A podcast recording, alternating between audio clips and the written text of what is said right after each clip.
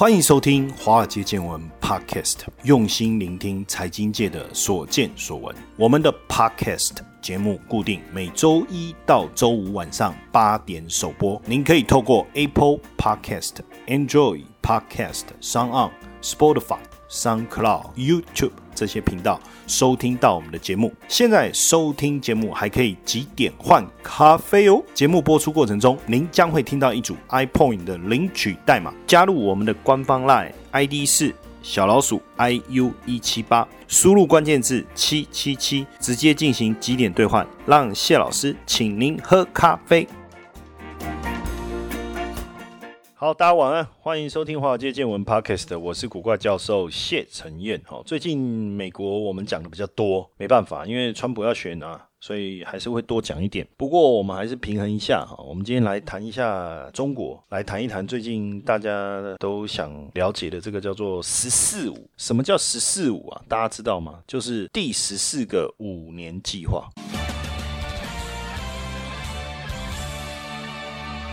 没错，你答的答案是对的。那为什么有这个“十四五”？因为中国从一九五三年开始啊，就全世界都在看苏联盖太空说的时候，他们就每五年就推一个计划，“十四五”就第十四个五年计划。当然，一开始的五年计划也没有受到大家这样的一个重视啊。哦，真正给中国带来一个经济转变的五年计划，是一九七六年的第五个五年计划。那时候毛泽东刚去世，四人帮也倒台，文革也结束了，然后。邓小平上来了，这个老邓啊上来了，那他开始改革开放。那最重要的改变，当然就是在深圳、珠海、厦门跟汕头建了四个经济特区，想要引进外资。那时候整个中国的经济改革开始了。那接着，我那时候真的是中国的经济像脱缰野马也好，冲天炮也好，反正就一飞冲天了。那之后的五年计划发生什么事情？第六个五年计划就是一九八一年开始的哈，那等于是邓小平改革开放开始，那时候 GDP 哦最高的。时候是十五点二哦，十五点二，你想想有多夸张？GDP 成长率是十五点二，就在一九八四年那一年。那第七个五年计划就一九八六年开始，这时候计划经济开始过渡到市场经济了。只是很可惜，一九八九年发生六四事件，那时候的 GDP 也就掉下来。那到第八个五年计划是一九九一年，这时候还重申改革开放计划啊，强调就是计划经济跟市场经济要共存哦，GDP 又回来了，又回到十四趴。那第九个五年计划是。一九九六年，这时候出口外资也增加，整个经济成长率呢维持在百分之八。第十个五年计划就是加入了 WTO，那经济成长率也拉到百分之十了。第十一个五年计划是二零零六年，所以他就推了四兆人民币的刺激计划，那 GDP 呢也维持在百分之十。那第十二个五年计划呢开始推动创新驱动型的经济，就把经济区的动力转为国内消费，并强调这个区域发展。那第十三个五年计划呢就改变经济成长的方式了。产业要升级，农业要现代化，生态文明建设这些哈。那当然，“十三五”走到最后一年，中国带来很多的巨变，包括中美贸易战，还有这个西方国家似乎联手反中啊，甚至香港的问题、新疆的问题。当然，最后整个压垮中国的一个问题是什么？就是病毒。那所以这一次疫情过后，必须有一个很棒的计划来带领中国经济重新迈入成长，这就是第十四个五年计划哈。那。“十四五”这个计划呢，是以双循环为主，就是国内大循环跟国际大循环。那国内大循环就是要把发展中心放在国内啊。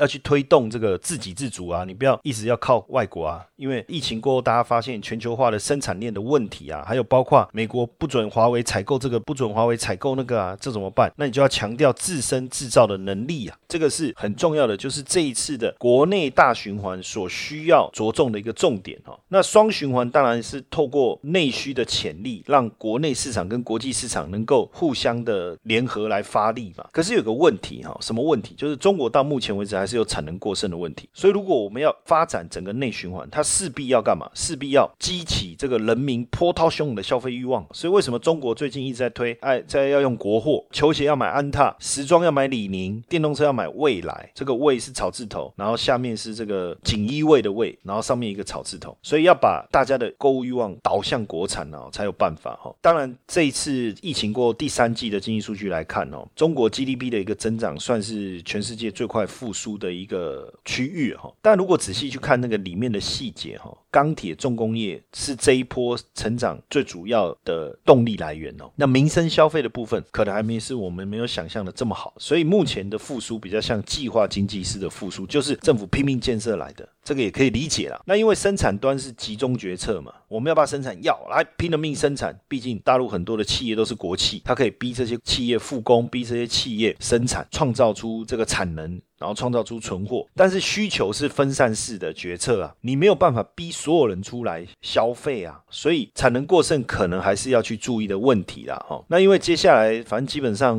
第十四个五年计划就是非常重要的一个规划的方向嘛，你看五年你就知道了嘛，甚至他可能得去思考怎么衔接十五五嘛，第十五个五年嘛，所以对于整个重大建设、生产力、国民经济这些都要做出完整的规划了，都做出完整的规划。那八月底的时候，《经济学人》有一篇文。章哦，它的内容我们跟大家分享一下，他就在讲，他说中国经济模式，是习近平重新发明了国家资本主义哈，千万不要低估它。他就比较了这一次美中疫情的经济表现哈，就中国对这次新冠肺炎的刺激方案只占了国民生产总额的百分之五，比美国少了一半。那这里面也提到，就是说习近平的这个新的经济构想啊，就是说在整个严密的界限里面，让市场和创意发挥的更好，所以他把它定。位叫习经济啊，哦，Conomics，因为我们经济叫 economics，E C O N O M I C S 嘛，他把。前面的字母改掉，改成 S I N O M I C S，变 s e n o m i c s 哦。那反正他的结论就是说，中国是一个十四兆的国家资本主义的经济体哦，也不会因为西方希望它消失就消失哦。那我们从十四五的规划的内容来看，当然他希望全面建成一个小康社会。那未来要全面建设社会主义现代化国家，等于说十四五的内容就是内循环、新基建，要减低贸易战的这个压力，它要推内循环就。就是扩大内需，所以要扩大内需，包括生产、分配、流通、消费每个环节都必须要打通。中国近十四亿的人口啊，要发达内需，其实是有这个机会的，有这个潜力的，也有这个能力的。那当然你要配合新基建。什么叫新基建？新经济的建设，哈，人工智慧现在不讲 AI 就跟不上时代了。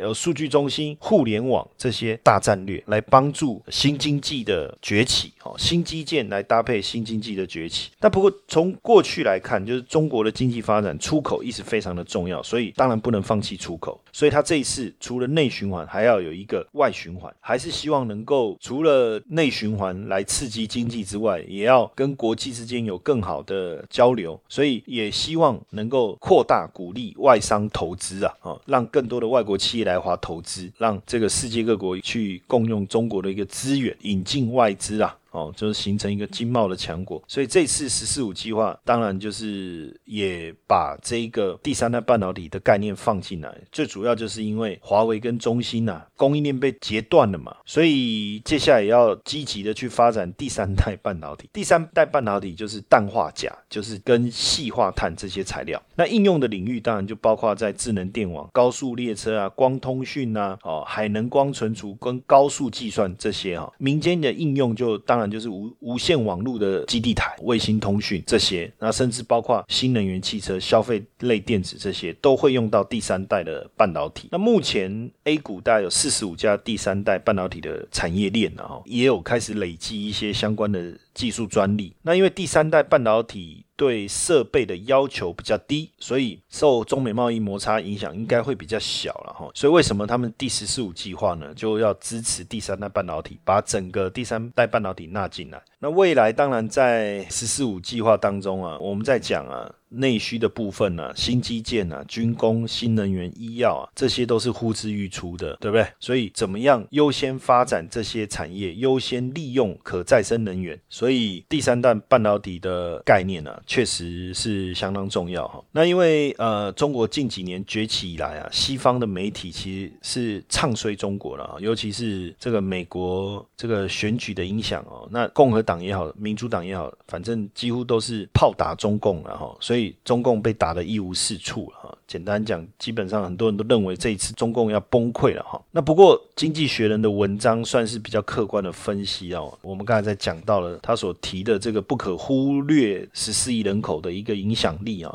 这个“十四五”计划推展下去，从内内循环到外循环，这样整个发展起来也不能小看了哈。那当然，持续去了解中国最新的发展，可能未来才能有更好的互动，也能了解我们投资的方向哦。这是今天我们第一段要跟大家分享的一个内容。我们等一下回来。华尔街见闻最新活动，分享澎湃送，分享你最喜欢的一集节目，即可获得丰富的 iPoint 点数哦。活动详情请加入我们的赖好友 @iu 一七八，输入关键字分享送或是分享澎湃送，在脸书搜寻华尔街见闻粉丝专业的置顶贴文，查看最新活动资讯。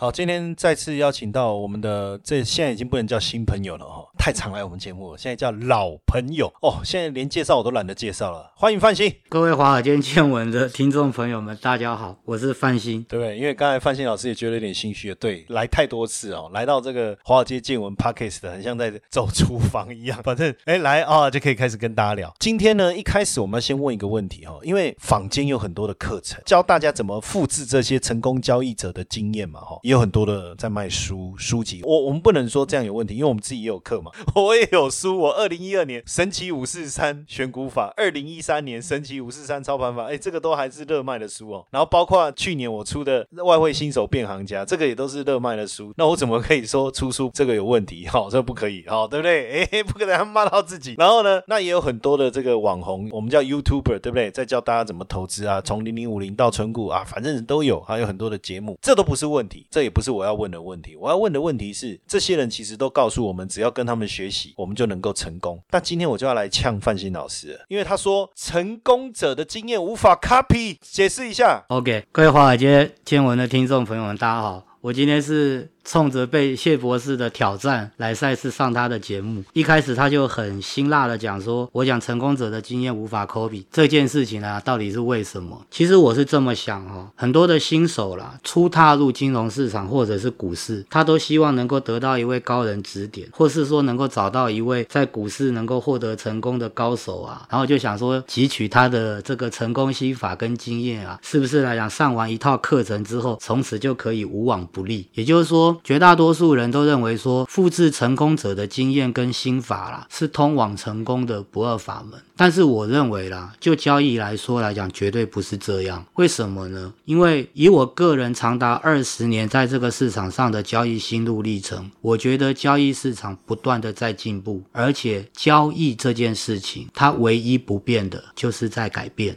这也就是说呢，我为什么会说成功者的经验来讲无法 copy 啊的原因就在于这里了。那还有一点是说，刚刚谢博士讲的，坊间很多现在的 YouTuber 财经名嘴、财经网红哦，可能秀绩效啦、秀交割单啦，告诉你说来他如何如何来讲的部分，他他能赚多少钱？我跟各位讲哦，这个东西就跟是买乐透跟买彩券一样的啦，中奖人人会中了，但是就是不会是你我们自己了。对，那在聊这个问题。之前呢，我觉得是这样。各位，你不妨听听看，就你觉得我的看法和见解有没有道理？市场上其实这个部分哦，大家都听过，又要举巴菲特巴爷爷了。几乎所有的投资人，只要牵涉到投资这个部分，都会把巴菲特巴爷爷教条式的奉为圭臬。可是呢，我就这么讲好了。如果我们回推十年前这个环境、这个时空、这个背景，在十年之后，或者是更长的时间之后，有没有可能完？完全的对等，这个部分来讲，我觉得其实几率是很低的啦。这就像我们的父执辈、长辈过去来讲，可能台湾的环境回推四十五十年前，一卡皮箱可以走遍天下。你会相信来讲的部分的话，我们有白手起家，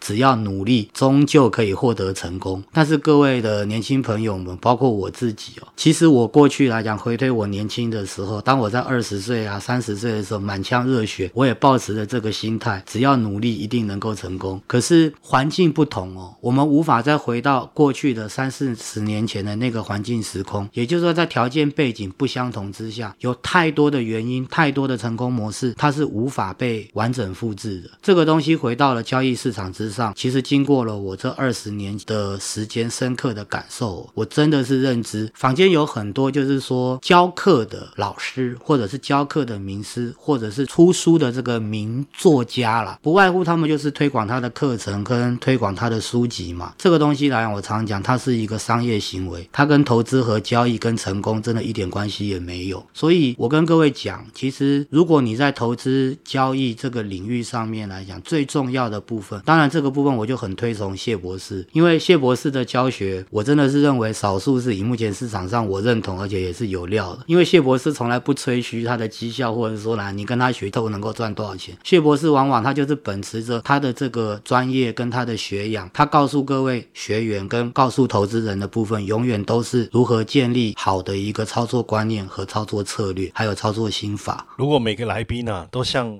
范新老师这么实在啊，哦，能够慧眼看出我的这个优势啊，哎，这个这些人应该以后要多来，对不对？好了，好了，不要拍马屁了，赶快继续啊！等下我补充一下，其实巴菲特之所以能是巴菲特，有一个很重要的原因，大家都不知道，我把它点出来，大家看有没有道理？因为他是美国人，还有他有一个不错的环境跟老爸，对，这也当然是他的成功的条件之一啦。回到就是这个主题啦，在成功者的经验无法 copy 哦。其实我觉得以目前来讲，绝大多数人，其实我们在操作投资来讲的部分，你还是存在着你个人来讲很主观的一个。性格这一点，我觉得是人家讲说人的本性是天生的，这很难改变。我们不要去想要改变人的脑袋，所以我们也很难去奢求把钱放到自己的口袋。这也就是说，这十年来讲，我不做教学的一个原因了。对，但是我我是跟很多的年轻朋友们讲，就是说，如果你立志要从事交易或投资，第一件事情来讲，你一定要了解自己，这件事情是非常重要的一件事。那很多。人往往都会觉得说，了解自己有什么困难？我自己难道我还不知道吗？各位，其实我跟你讲，是的，其实人最不了解的，通常就是自己。这个东西就是包括你个人的一个交易性格，你交易的本质这方面来讲，我觉得要能够了解自己啦，你需要花很大的一个功夫。就像我过去很多的交易员跟我的学生，他也来问我说，长线、短线交易投资到底哪一个好？其实这不是哪一个好的问题，是长线跟短线哪一个适合你。那我们在交易市场上面呢，我常常都讲，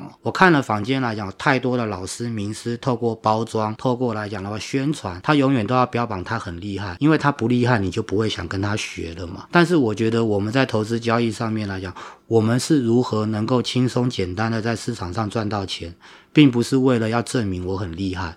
这也是我最常跟我自己的交易员来讲呢，时常叮咛的一句话。所以我也是跟各位讲了，如果你要复制一个成功者的投资经验，不是去学他的方法，而是你要与他有一个对等的交易心态。这一点我觉得很重要嘛，就是虽然我们都是散户，但是散户你必须要有外资大户的交易心态，你要去揣摩这个市场在想些什么，还有就是说跟你敌对的对手他们在想些什么。这个话又回到原点嘛，就像谢博士常常笑我啦，这件事情其实我也被笑了这两三年。那比如说就以台股啦这两年的情境哦，全市场疯狂做多，其实在此时不进场做多都是像是我们这种啦被人家笑说不会做股票一样。可是回推十年前进。龙海啸，如果各位你去看我在聚财网的自媒体，我已经默默写了十多年。在零八、零九年、一零年、一一年、一二年那个时间点的位置，只有我们是坚持做多的。可是十年前做多的人会被人笑了，但是十年后现在不做多的人也会被人笑，这同样的道理。而且我发现哦，这是同一群人。可是各位你要去想哦，如果以我们这种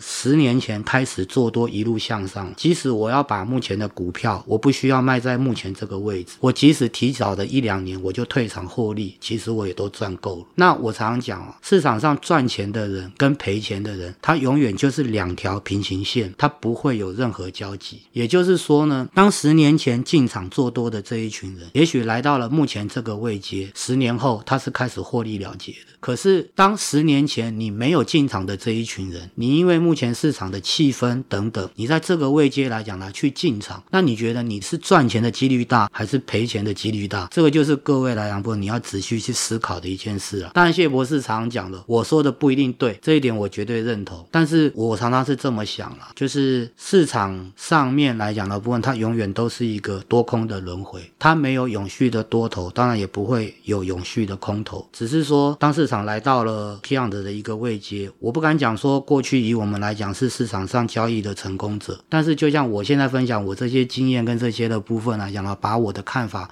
告诉各位，那你认不认同，或者是说你怎么看？这个我们没有办法去左右了。所以说最难复制的就是经验。那难复制的原因，并不在于方法技巧，是在于它没有相同对等的条件与时空背景。那有一些人，我记得哦，我读书的时候，就是说我很喜欢那个化学，就是说我们在那个实验室做实验啊，教授老师都会跟我们讲说，相同的条件之下就会有相同的结果。但是各位，这是理论，你有没有？试过就是说，结果已经知道，但是给你相同的条件，你还是做不出相同的结果。这个就是我我个人一直觉得，就是不要去奢望复制成功者的经验，而是你需要去先认识自己，了解自己，去找到让你自己适合的方法，建立属于你自己的交易系统，这才是迈向成功的最重要的一件事。接下来就是我们今天的彩蛋时间。iPhone 领取代码 at 二七六一。活动详情呢，请到下方的说明栏观看。所以应该听得懂，就是说。经验无法 copy 啦，像整个听起来应该不是不能去复制成功者啦，应该是说成功者的方法可以复制，成功者的系统可以复制，成功者过去成功的这一套工具可以复制，但是问题是他的经验，他可能经历了一九九七年，他可能经历了两千年、二零零八年，所以有他自己的经验，他有他资金的规模的大小，他有他自己的一套逻辑，这不见得能够复制。但是如果我们能够跟这个成功者的节奏、频率，甚至高高度或者是心态能够跟他一样的话，或许他的结果我们不见得能够百分之百一样啊。因为到现在全世界有多少人在谈巴菲特？哈，每次讲到后面，巴菲特说奇怪，是有人又在骂我了。最近怎么耳朵痒的特别厉害，对不对？但是说实在，跟他一样这么做的人，赚到像他一样，我们不要讲多少钱，我们就讲报酬率就好，好像也也很少。当然，这里面还有一个重点哦，就是刚才范鑫老师在讲哦，其实他一直呃没有特别去谈投资，他讲讲操作，可是好像大家都没有。很清楚的去划分这两件事哈，投资跟操作是不同的嘛。对我来讲，我觉得投资好像我买房地产哦，我买一间高雄的办公室，但是为什么台积电不去高雄呢？你为什么要去台南？如果你去高雄，我的办公室就涨了嘛？你为什么要去台南？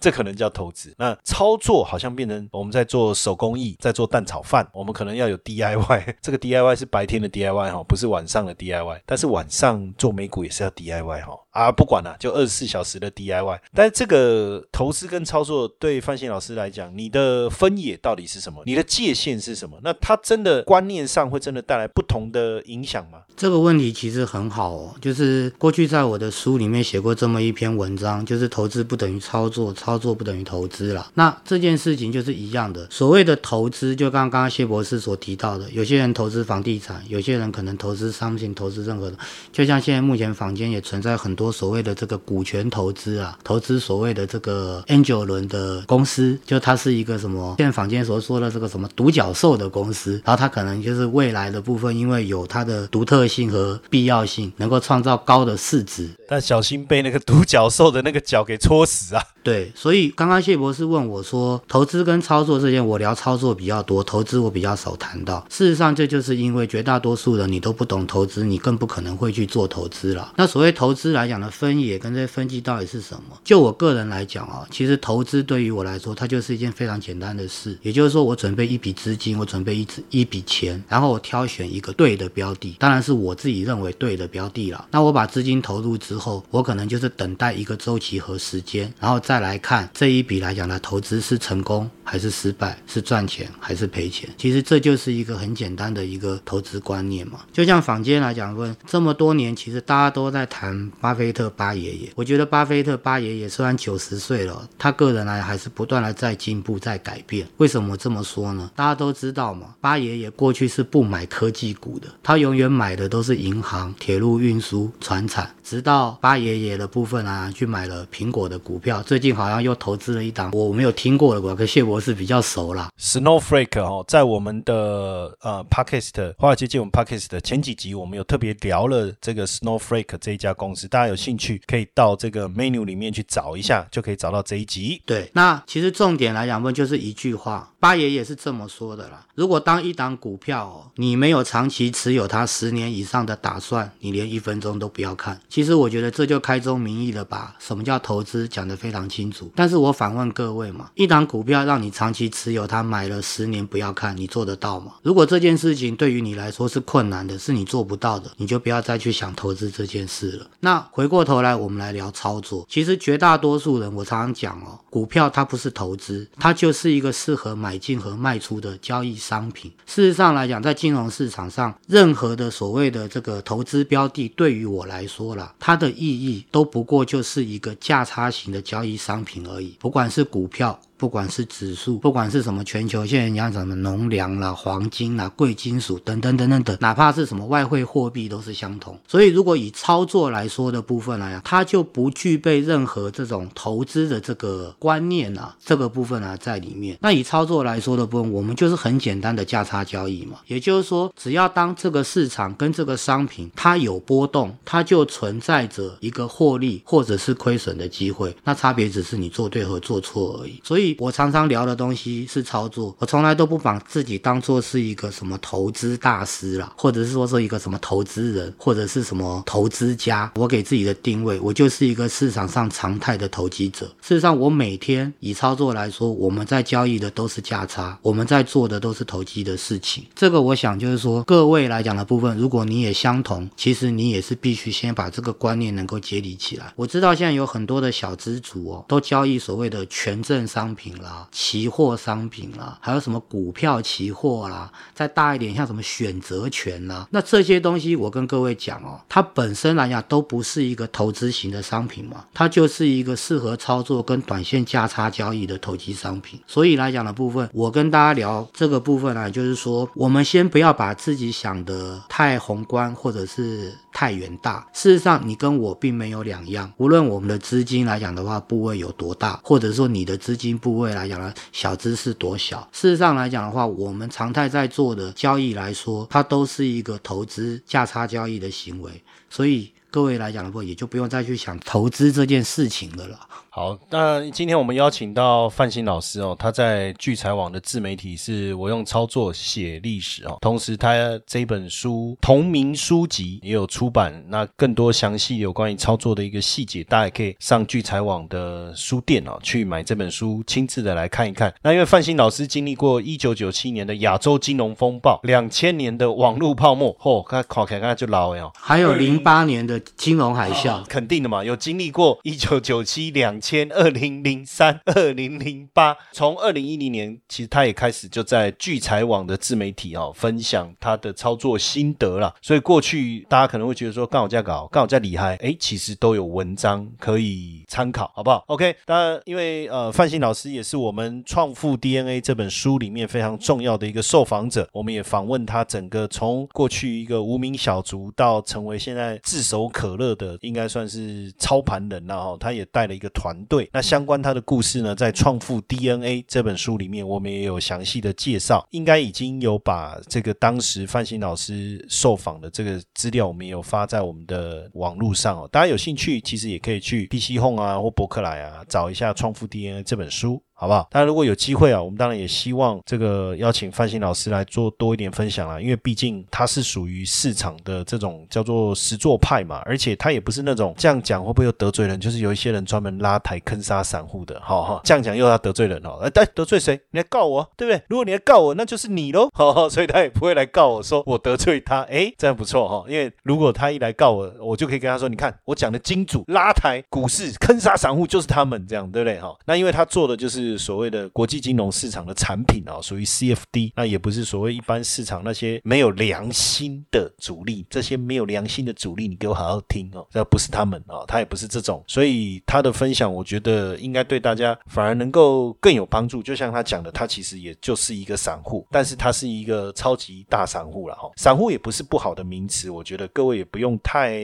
抗拒，因为有些人听到散户就觉得我们在骂他们，可是我觉得那是一个先入为主的观念，散户只是第一个，我们资金比较没有那么雄厚。简单讲，你是高盛吗？不是嘛？你是美林吗？不是嘛？你是花旗吗？不是嘛？还是你是那个什么麦格里？也不是嘛？你是野村吗？也不是嘛？那如果不是，就是散户，这样理解了吗？他说：哎，没有哦。那你是政府基金吗？你是投信吗？都不是嘛？你是自营商吗？自营部吗？也不是嘛？那简单讲，你就是散户。所以大家也不用对散户这个名词太过的敏感，它不是一个骂人的词，它是一个很简单的一个中性词，就是来形容。像谢老师是不是散户？是啊。如果你问我说，是啊，我就是散户啊。虽然以前我在投信。我在自营部，我在 H Fund，我们现在是私募基金，但是我觉得以我们的规格，以我们的这整个规模来讲，说实在的，我还是散户。搞不好你问巴菲特哦，巴菲特会跟你讲，哎，对他也是散户，对不对？他觉得他他就是一个人嘛，但是不一样了，博客下怎么会是散户？那不得了，我们都跟着他在买卖。OK，好，那今天也谢谢各位的收听，我们就今天晚上就到这边，明天晚上八点见。OK，谢谢谢谢范闲老师，谢谢。如果大家喜欢《华尔街见闻》Podcast 的话，请记得给谢老师一个大大的五星评分哦。